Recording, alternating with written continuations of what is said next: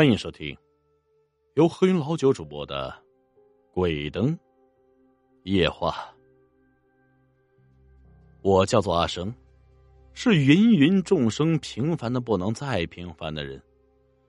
可是，一年前我出了一场车祸之后，渐渐的，我开始看见一些奇怪的东西。对呀，你猜的没错，车祸以后，我竟然意外的拥有了阴阳眼。我能看见鬼。或许有许多人非常羡慕我这双阴阳眼。说实话，如果眼睛能够交换，我愿意跟你换一双普通的眼睛。当然这是不可能的呀。我也告诉你们，拥有一双阴阳眼非常痛苦。我记得那天，我如往常一样，为了孩子的奶粉钱加班。当我下班都已经凌晨一点了。街上的人寥寥无几，更别提坐公交车回家了。我只好拿出了手机叫车，可是手机没信号，也没有网，这可把我急得够呛。大街上更是一辆出租车都没有，就连打电话叫朋友来接，也因为没有信号打不出去。难怪呀，今天的妻子。反常的，连一个电话都没有打给我。嘿，原来啊，是因为我的电话根本就没有信号。我心情郁闷，四处走走动动，又把手机举高，依然没有半点信号。就在我郁闷的时候，四十四路公交车在我面前停了下来，司机的大嗓门吼道：“喂，上不上车？”我一看，四十四路公交车正好是我回家要坐的那辆。可是转念一想，这这不是早下班了吗？司机大哥可真是神了，看透了我的内心，他就开始喊：“上来吧，上来吧，今晚加班啊！”我竟然不知道，连公交车司机都会加班。不过一看公交车上面竟然坐满了人，倒也没什么好怕的。便上了车，坐了下来。公交车缓缓的向前开，一车人竟然鸦雀无声，气氛有些沉重。我在想啊，兴许呢，这大家都是陌生人，也没什么好聊的呀。哎呀，再加上夜已经深了，大家呢也都有了睡意，我就静静的凝视着窗外的夜色。还能从玻璃窗户上看到身后乘客的身影。这身影里是一男一女，男人戴着墨镜，看不清容貌，不过大约六十来岁啊，是一位大爷。这大爷旁边坐着的是一位时髦的红衣女郎。这位红衣女郎非常奇怪，大热天的竟然穿着红色的毛线连衣裙。脖子上还系着一根红丝巾，这美女不是脑子有问题吧？这么热的天，居然这样穿！啊，等等，美女旁边的大爷不也是里三层外三层的穿着？还有啊，整辆车上的人都穿着羽绒服、棉袄，就连司机也这么穿。就在我发现问题的时候，只见车窗上的倒影出现了诡异的一幕，这倒影里面。大爷取下了墨镜，我看到了一双血淋淋、空洞洞的眼眶。他低下了头，手里拿着手绢，反复擦拭着一个东西。我定睛一看，我靠！这么大爷手里竟然拿着自己的一对眼珠子。旁边的红衣女郎脖子上的丝巾不知什么时候变成了白色，就连身上的连衣裙也变成了白色。我可不是色盲，不可能看错。当我还没想清楚这个问题，这红衣女郎就自动为我解密了。红衣女郎取下了脖子上的丝巾，只听扑通一声，这位美女的头颅竟然咔嚓一下从脖子上滚落下来，接下来从她脖子处喷出无数鲜血，红色的血液把白色丝巾和白色连衣裙染红。然后他竟然不慌不忙从地上捡起自己的头颅放回去。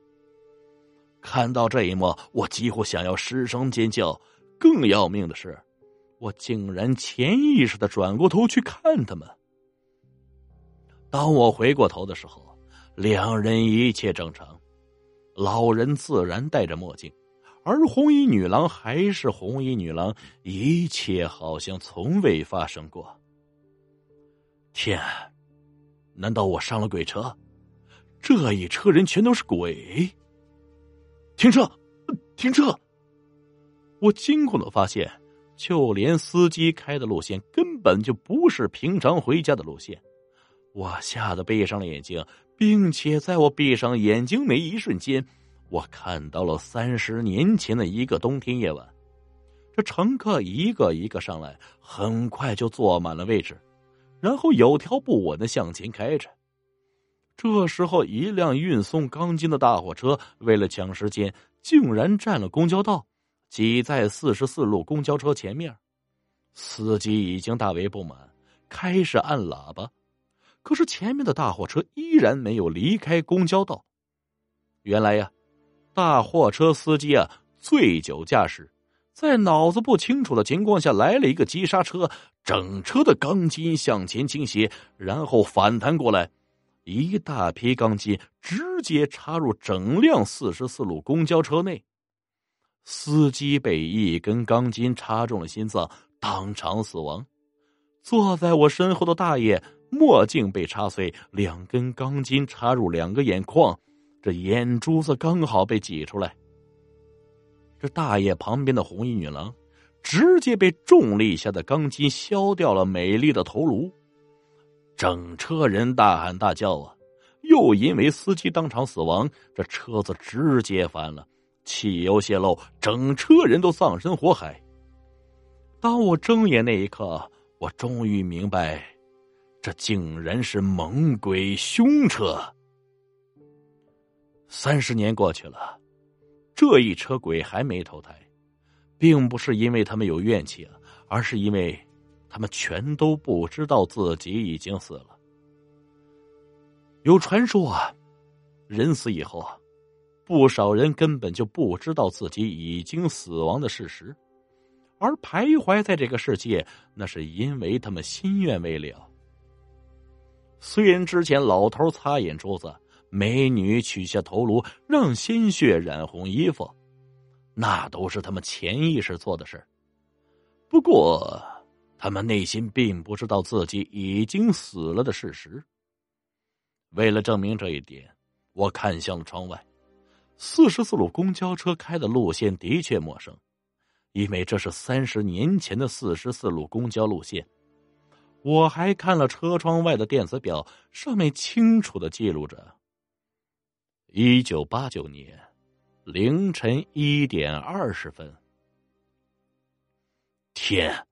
一九八九年，我根本还没出生，所以并不知道有这件事。不过，我想要告诉他们已经死了的事实。可是转念一想，这样不行。若是他们知道自己已经死了，全都会接受不了。到时候好鬼变猛鬼，那可就难收拾了。我又闭上眼睛想了想，他们出事的时候是凌晨一点二十分，也就是说，这三十年里。他们每天都会在这个时间重复死亡，一年三百六十五天，三十年，也就是说，三十年里他们重复死亡的现场一万零九百五十次，这得多痛苦！每次他们经历了死亡之后，又好像什么事都没发生，继续坐在公交车上。这一夜，我想了很多很多，我根本无法入眠。并不是因为我害怕，而是因为我看着一整车的人，他们死前经历了非人的痛苦，死后依然得不到解脱。这是为什么呀？现在已经是凌晨了，一点十分，还有十分钟就会重复死亡现场。我的心情就好像是坐过山车一样紧张忐忑。这放下又紧张，就好像他们三十年里无限循环死亡一样。时间终于到了，惨剧开始了。四十四路公交车血流成河，尖叫哭声震天，无数的钢筋涌入车内。我看到车上乘客开始一个一个惨死，我想要上前阻止，突然，无数钢筋朝着我飞过来，还没等我反应过来，那些钢筋从我脸上、身上穿过。不过，我依然安然无恙。我忽然意识到了什么，我根本阻止不了这场死亡。这场事故发生在三十年前，所以不会对我造成伤害。眼前的这一切全是幻象。我记得在我小时候啊，奶奶是佛教信徒，她经常对我说：“一切幻象都是空。”还教我念《金刚经》。我闭上眼睛念经，眼泪还是止不住的流。我知道我是为他们而流泪。一时间，我念的《金刚经》全都化为金色符咒，笼罩在他们上空，而我的眼泪分别滴在他们的头颅。四十四路公交车上的乘客想起了三十年前的事情，他们知道自己已经死去了三十年。虽然他们放不下，开始流泪伤心，甚至是愤怒。却因为我念的《金刚经》打断了他们内心的愤怒。不管如何放不下，这个世界已经不属于他们了。阴间的大门终于开了，四十四路公交车朝着阴间开去。司机大哥和不少乘客探出头来，冲我摆手，嘴唇上下动了动。我知道，他们在跟我说再见。谢谢。阴间大门关闭，四十四路公交车已经进入阴间。这时候，冷清的大街上突然热闹起来。大街对面的大排档坐满了客人，人们喝酒划拳，好不快乐。我的手机也在这一刻恢复了信号。我妻子的电话刚好打来。